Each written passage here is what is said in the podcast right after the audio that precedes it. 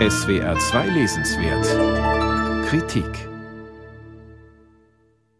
New York ist eine Hafenstadt. In den 1940er und 50er Jahren war im Süden Manhattans der größte Fischmarkt Amerikas, der Fulton Fish Market, beheimatet. Es gab Spelunken und Fischrestaurants, Austernbars und Matrosenhotels. Die Hafenarbeiter aßen und tranken in diesem umtriebigen Geschäftsviertel, wo die Fische aus dem East River angeliefert wurden und man sich seit Jahrzehnten kannte. Eine Männerwelt, in der Joseph Mitchell, Starreporter des Magazins The New Yorker, zu Hause war und das beherrschte, was sein Kollege Dave Talisi The Fine Art of Hanging Around nannte. Joseph Mitchell, geboren 1908 in North Carolina, liebte die unzähligen Fischsorten, die in den Hafenlokalen fangfrisch serviert wurden.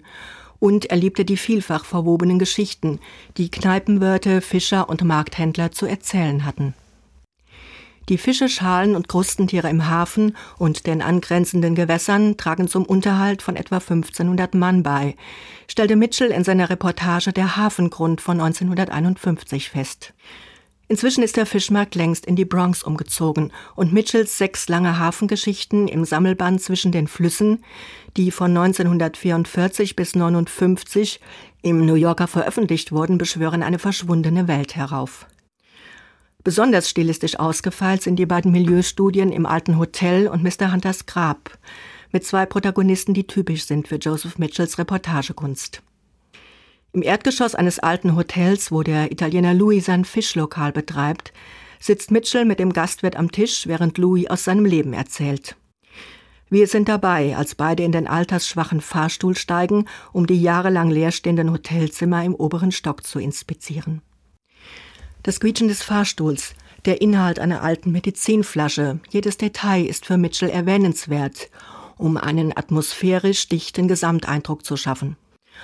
Auch in seinem Meisterstück Mr. Hunters Grab über den Niedergang einer Siedlung von schwarzen Südstaatlern auf Staten Island hat man den alten Mr. Hunter mit seiner Fliegenklatsche im Korbschaukelstuhl bildlich vor Augen, während er vom Ende der Austernfischerei erzählt. Seidenlange Monologe in wörtlicher Rede, jedes Wildkraut auf dem Friedhof einzeln benannt. Wie hat Joseph Mitchell diese stimmige Detailfülle sammeln und wiedergeben können? Die ernüchternde Antwort ist in der Biografie zu lesen, die der US-Journalist Thomas Kunkel 2015 über Mitchell vorlegte. Ob es Mitchells so lebendig geschilderte Protagonisten jemals gegeben hat, ist nach Kankels Erkenntnis höchst zweifelhaft. Mitchells Notizen zu Mr. Hunters Grab beispielsweise stimmen nicht mit den wörtlichen Zitaten im Text überein. Und Figuren aus manchen Reportagen hat es nach seinem Eingeständnis sogar nie gegeben. Sie waren beispielhaft zusammengesetzte Figuren. Für Mitchell zählte die Kernaussage seiner Texte nicht die Fakten.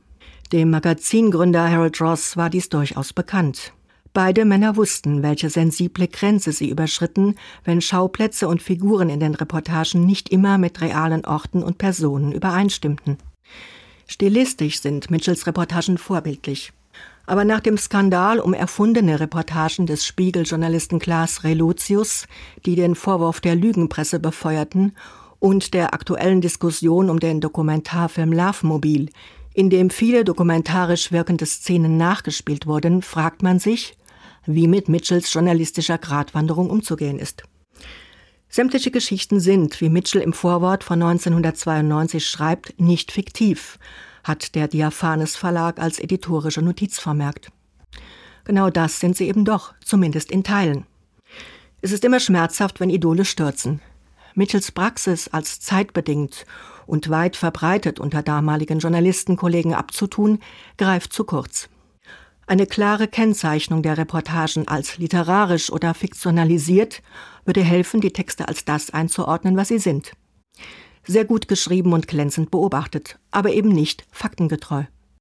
Joseph Mitchell zwischen den Flüssen aus dem amerikanischen Englisch von Sven Koch und Andrea Stumpf. Diaphanes Verlag 16 Euro.